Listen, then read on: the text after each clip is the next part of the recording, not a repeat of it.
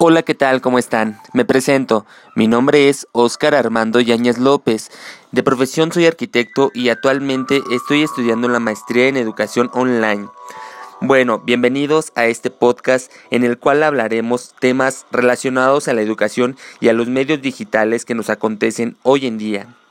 El día de hoy tenemos un tema muy importante y que actualmente se está escuchando mucho. Hablaremos de lo que se conoce como el MOOC por sus siglas en español sería SEMA. ¿Qué significa SEMA? Curso en línea masivo y abierto. Bueno, vamos a hablar de este tema. Por masivo significa que están enfocados a la demanda de millones de personas en el mundo y solamente a los que tienen acceso a Internet. Abiertos significa que sus contenidos suelen ser de libre disposición y que el estudiante puede compartirlos e incluso puede modificar algunos.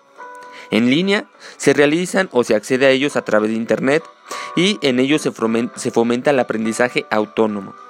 Por curso significa que se plantea una estructura enfocada en la enseñanza y a la superación de pruebas.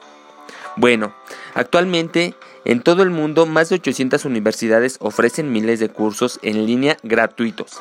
Algunos lo consideran una evaluación en la educación abierta. ¿Tú cómo lo consideras? Bueno, si te gustó este tema, por favor te invito a que te suscribas a mi canal y mi podcast y te estaré subiendo información constantemente. Gracias y hasta luego. Me despido. Adiós.